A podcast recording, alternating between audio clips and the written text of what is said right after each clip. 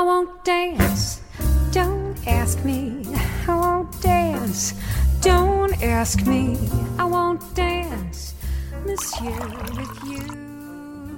Olá, bem-vindos ao Simples Vinho, onde a gente desfruta toda a complexidade do vinho de forma simples, quase um bate-papo.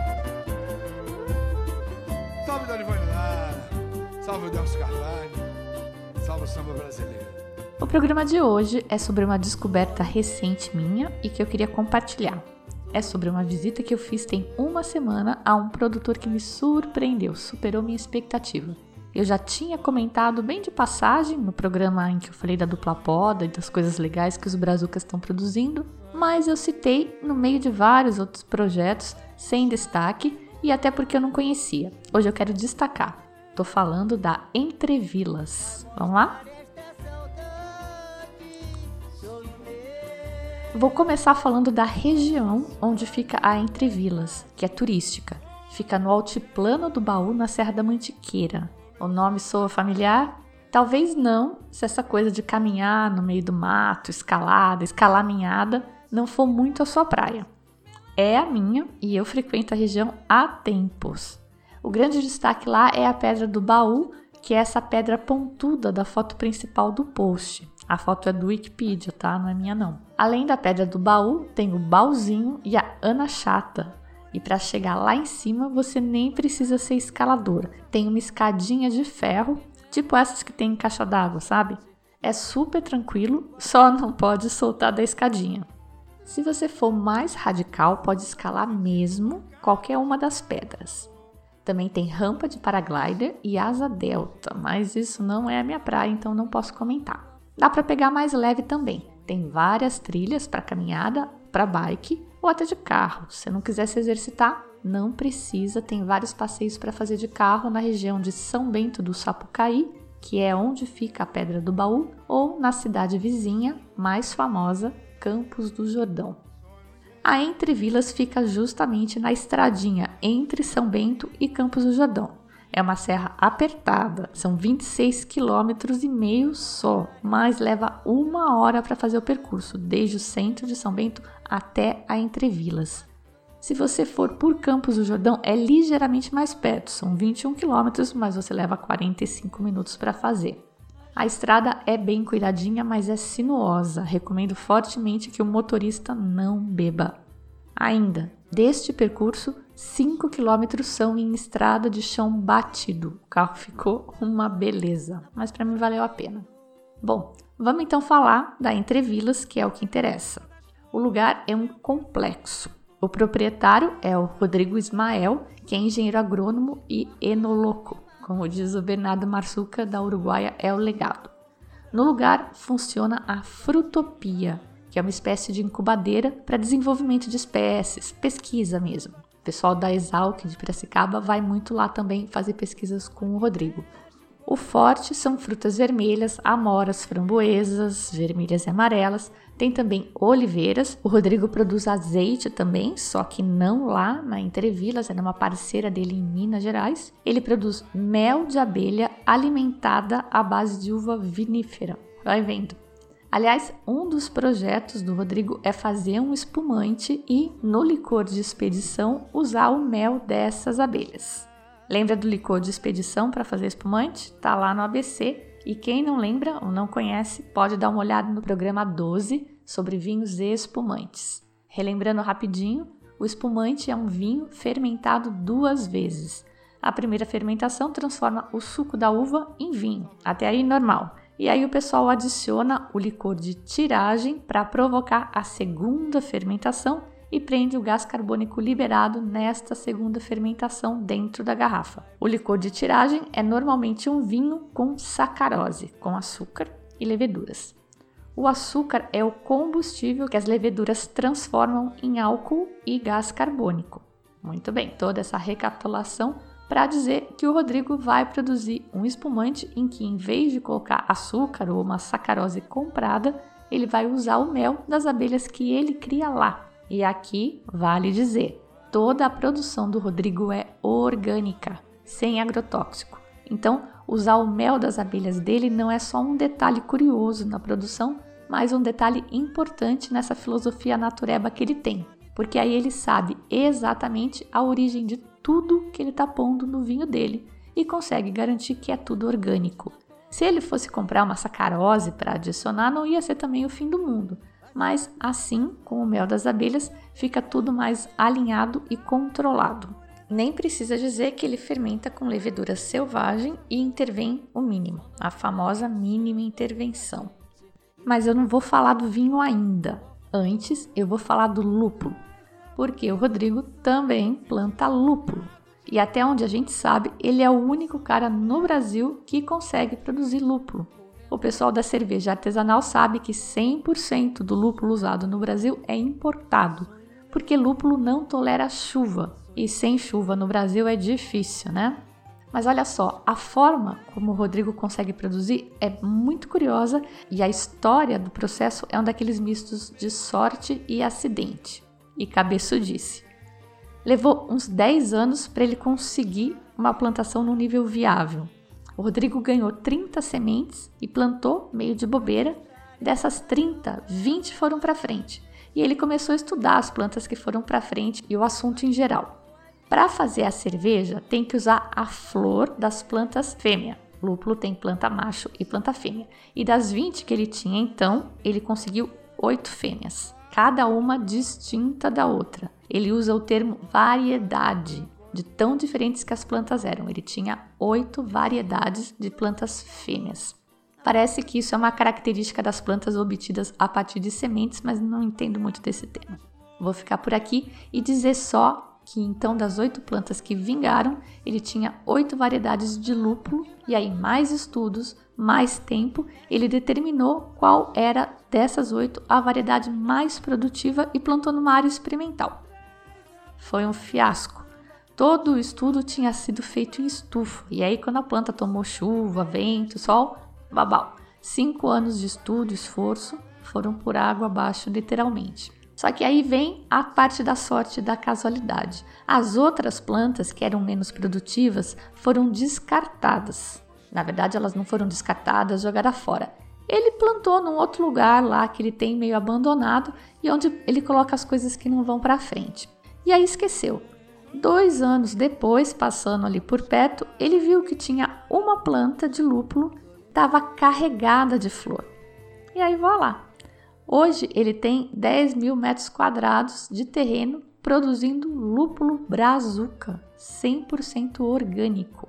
Ele fez uma parceria com a Baden-Baden, numa edição comemorativa que eles fizeram, uma parte do lúpulo que eles usaram foi esse lúpulo do Rodrigo da Serra da Mantiqueira. Isso foi em 2016. Agora em 2018, a Dádiva vai lançar uma cerveja com lúpulo verde, sem secagem, e vai ser 100% da Serra da Mantiqueira também. E se você é um cervejeiro artesanal, pode tentar experimentar o lúpulo da mantiqueira também. E eu digo tentar porque a produção é muito pequena ainda e a Baden-Baden leva quase tudo. Mas tem uma associação de produtores já de olho nesse mercado e a oferta deve crescer. Curtiu? Super professor Pardal, né? Adoro essas histórias. Mas e os vinhos? Vamos falar dos vinhos. Se alguém já viu foto dos vinhedos lá do Entre Vilas, deve ter reparado que eles têm uma cobertura, uma barraquinha em cima. E isso é criação do Rodrigo. Eu achava que era esse guarda-chuva que evitava que a uva absorvesse muita água, que é o grande problema daqui de São Paulo e até mesmo no sul, ali na Serra Gaúcha. A época normal da colheita coincide com as águas de março. É a época de chuva justo na fase crítica do processo. Se você colher uma uva enxadona de água, o vinho, claro, vai ficar mais ralo. Por isso que o pessoal desenvolveu a técnica da dupla poda e fazem os vinhos de inverno aqui na região sudeste. Eles enganam a videira para ela produzir as uvas no inverno, que é quando não chove. Para saber mais dessa técnica tupiniquim raiz desenvolvida aqui na região sudeste do Brasil, zeu, zeu, confira o programa 25 sobre dupla poda. Aí, pois bem, o Rodrigo me explicou que, na verdade, a função principal do guarda-chuva é evitar que a chuva lave as folhas e retire o fungicida que ele passa uma única vez. A única coisa que ele usa é o fungicida preventivo. Ele não usa agrotóxicos, então o vinhedo é diferente não é tão certinho, limpinho, é meio cheio de mato. E uma coisa importante que eu preciso dizer é que, embora eu fique falando que é tudo orgânico, na verdade não é. Ele usa fertilizante. Ele diz que não consegue produzir sem fertilizante. Então, estritamente falando, não é orgânico, não poderia ser certificado orgânico. Mas não usa agrotóxico, o que já é uma grande coisa. E aí, com essa técnica, ele consegue passar só uma vez, enquanto numa lavoura convencional os caras passam quase que toda semana. O grande lance, na verdade, deste terroir é a inclinação. O negócio lá é uma tremenda pirambeira e com a ajuda também do tipo do solo, a água da chuva escorre toda. Ela não fica disponível para a raiz e os grãos de uva então amadurecem bem e não incham de água. Eu tive lá dia 8 de abril e ele ainda não tinha começado a colheita das uvas tintas, tipo em Casablanca no Chile, que agora eles já devem estar tá colhendo. Isso é bem tardio. Mas na teoria, ser tardio é considerado bom. É uma característica de lugares frios que a maturação seja mais lenta e que essa maturação mais lenta proporcione frutos mais saborosos e que, claro, vão gerar vinhos mais interessantes. Eu coloquei foto de algumas variedades de uva no Instagram e a Malbec, por exemplo, já tinha até grãos pacificados que já estavam murchando e estavam muito, muito doces. Outro lance que contribui na formação do terroir mantiqueira é a altitude. Eles lá estão a 1.600 metros acima do nível do mar. É o vinhedo mais alto do Brasil e, pelas pesquisas do Rodrigo, ele me contou, é o segundo mais alto do mundo, só pede para Cafayate, no norte da Argentina. Aqui no Brasil, na Serra Catarinense, que é famosa pelos vinhos de altitude, os vinhedos variam de 900 a 1.400 metros acima do nível do mar. Então tá aí, é um outro lado do estado de São Paulo uma outra região também fazendo vinhos e vinhos finos, que são aqueles secos feitos a partir de uvas da espécie Vitis vinifera, sempre na divisa com Minas Gerais, repara. Só que o Rodrigo não faz a dupla poda, que é a, que é a técnica do pessoal como a Guaspar e a Casa Verrone desenvolveram com a Epamig, ali mais perto de Poços de Caldas. O Rodrigo faz a poda normal mesmo. E aliás, por ter justamente essa filosofia de mínima intervenção, ele inclusive não curte a dupla poda, que para ele é mexer demais no ciclo da planta. Ele me contou também que ele não é o único produtor na região ali da Mantiqueira. São mais alguns produtores, todos pequenos, que ele assessora. Eu falei que ele é agrônomo, né? E eles estão trabalhando para criar uma DO, uma denominação de origem mantiqueira. Olha aí que legal. Não tem previsão ainda, mas ele acha que quando eles tiverem em pelo menos uns 12 produtores, eles já vão tentar registrar essa DO. Ah, tá, mas e os vinhos são bons? Olha, cara, não sei. Mas vamos considerar algumas coisas juntos é vinho natural, né? Natural raiz, não é aquele vinho natural Nutella. O Rodrigo é radical nas crenças e nas filosofias. Vocês vão lembrar que vinho natural é controverso, né? O Zenker criou até aquela escala Gub Gub para indicar o nível de estranheza dos vinhos dele, lembram? Então, se você vai esperando um vinho padrão chileno ou padrão Mendoza, desses que saem uns 50 pilas aqui no Brasil, você tem uma grande chance de cair do cavalo. Quando eu fui visitar agora, já não tinha mais vinho. Tinha só um Pinot Noir 2017 de um vinhedo antigo e minúsculo que faz só 200 garrafas e que ele tinha acabado de engarrafar. Esse vinho a gente experimentou, tava muito show, muito legal.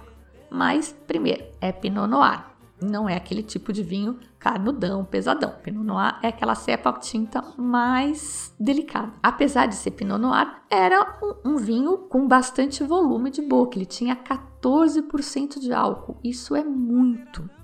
Esses vinhos todos do Vale do Vinhedo, quando chegam em 13, 13,5%, já são vinhos de outro patamar, tá? Outra qualidade também e outro preço. Então ele tem todo esse volume mas tem que respeitar o fato de que a variedade da uva é um Pinot Noir e nem todo mundo gosta. Meu marido, por exemplo, é um que não se empolga com Pinot.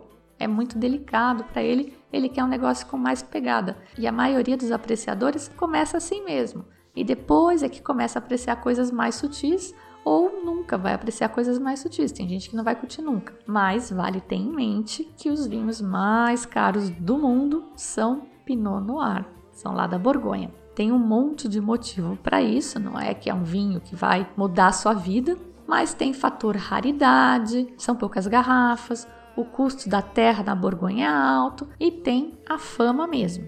Enfim, esse Pinot estava bem legal, bem equilibrado, com bastante volume de boca, como eu falei, estava com uma acidez legal, mas é um vinho que lá é vendido a quase 250 reais, que é um patamar de preço meio fora da zona de conforto da maioria de nós réis mortais, né? Comparando com os borgonhas, eu nunca tomei um decente na minha vida, mas o meu colega Mark, que se formou na Borgonha, ele foi lá comigo e disse que o vinho estava no nível de um Premier Cru, que é uma qualidade superior na Borgonha, e que os preços lá, segundo ele, variam entre 30 e 50 euros. Então, se você pegar o limite inferior aí, 30 euros, vai dar uns 120 reais, isso lá na Borgonha. No Brasil, você ia traduzir isso para uns quase 400 reais. Aí também você considera que a produção do Rodrigo é toda artesanal, é toda orgânica. Uma outra coisa interessante aí nessa, nessa filosofia dele é que a barrica de carvalho que ele usa, você lembra que a barrica é cara, né?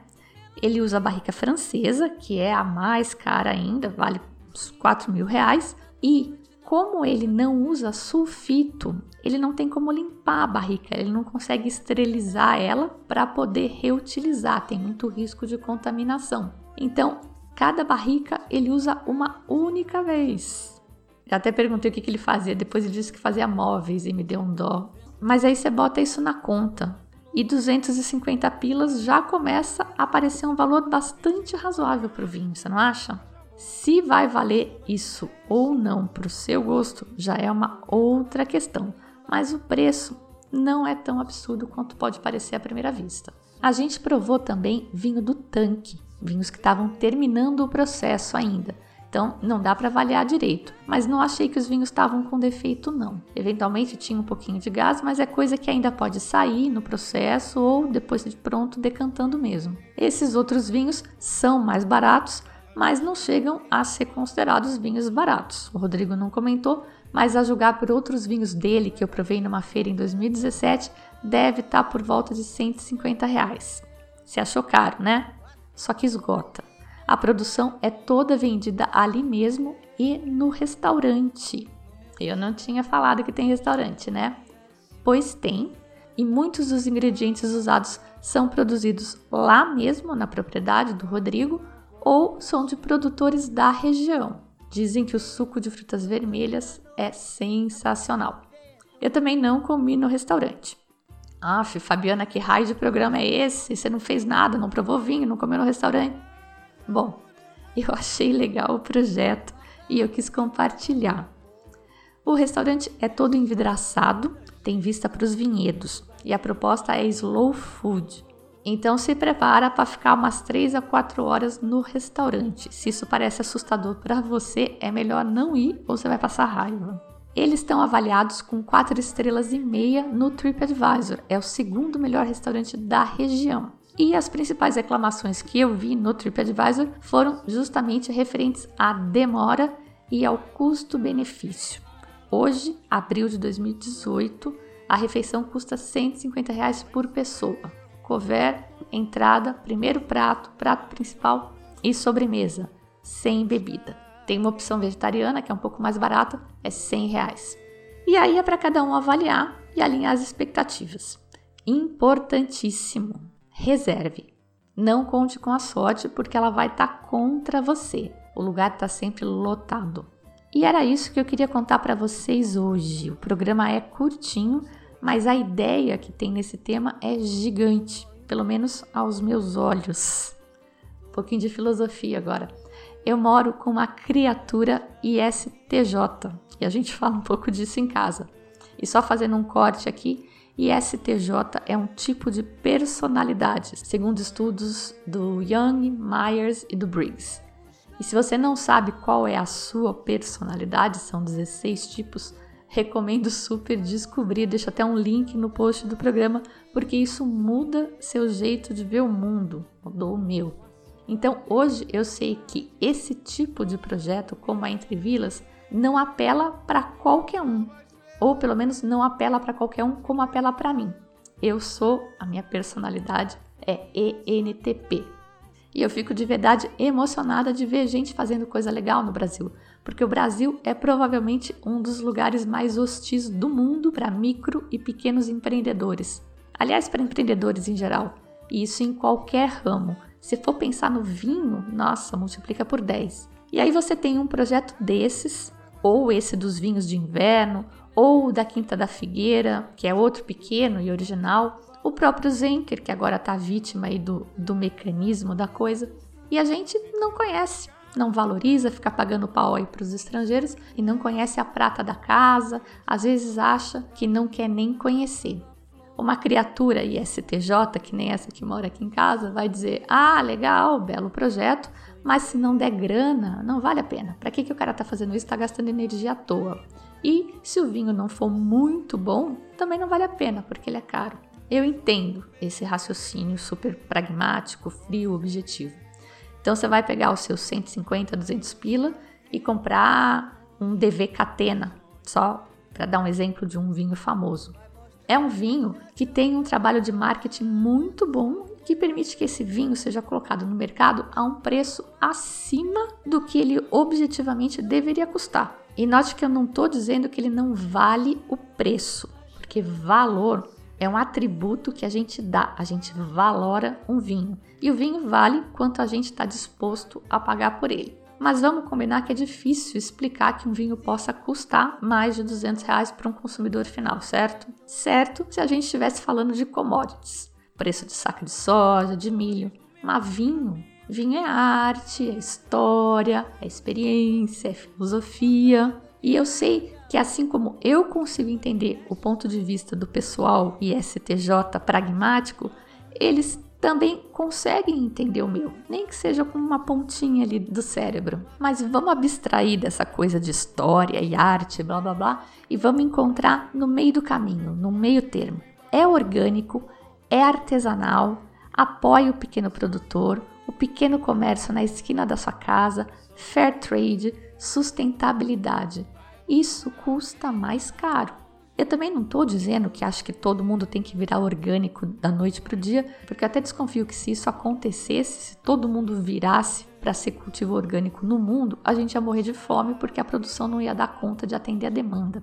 Eu não sou xiita orgânica, eu sei que tem gente malandra se beneficiando dessa onda de orgânico, né? O cara posa de agricultor orgânico esforçadinho, mas de madrugada ele vai no CEAGESP comprar as frutas lá produzidas cheia de agrotóxico normal, fruta comum, para vender mais caro. O que eu estou dizendo é que a gente faz escolhas e que se não dá para apagar completamente a nossa pegada de carbono no mundo, dá para suavizar, pelo menos de vez em quando. E que o mais caro é só em termos financeiros. Se você pensar na sustentabilidade, na divisão de renda, enfim, você vai ver que sai até barato. Ufa! Pronto, tá feita a minha boa ação do dia. Se alguém que estiver ouvindo passar a um dia por ano só comprar produto orgânico, biodegradável, de produtor local, etc., eu acho que já valeu o discurso. A música para esse programa, claro que tinha que ser brasileira e coincidiu com a partida da dona Ivone Lara ontem de madrugada. Então, nada mais propício e até alinhado com todo esse meu blá blá blá. Sonho meu, numa versão com vários intérpretes nacionais e uma portuguesa.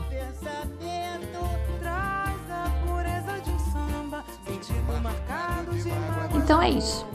Quem se interessar em conhecer, recomendo fazer o teste de personalidades e descobrir qual é a sua e das pessoas com quem você convive. Vai passar a entendê-las melhor e a entender você melhor também. O projeto da Entrevilas fica aqui relativamente perto de São Paulo e eu acho que vale muito a pena conhecer também. Se você não for para lá, pense na sua vida e pense em eventualmente pagar um pouquinho mais caro financeiramente por produtos orgânicos, sustentáveis, fair trade, de vez em quando, não precisa ser sempre. E assim eu me despeço ao som de Sonho Meu.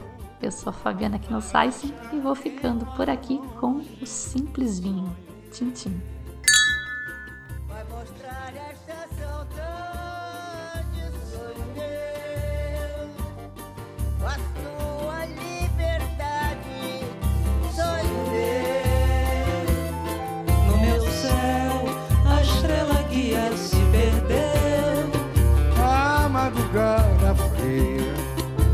só me traz melancolia, sonho meu. Sim, no canto da noite, na boca do vento. Fazer a dança das flores do meu pensamento. Traz a pureza de um samba. Sentido marcado de mágoa de amor. Um samba que mexe o corpo da gente. O vento vadio embalando a flor. Marcado de mágoa de amor. O samba que mexe o corpo da gente. O vento vadio embalando a flor. Sonho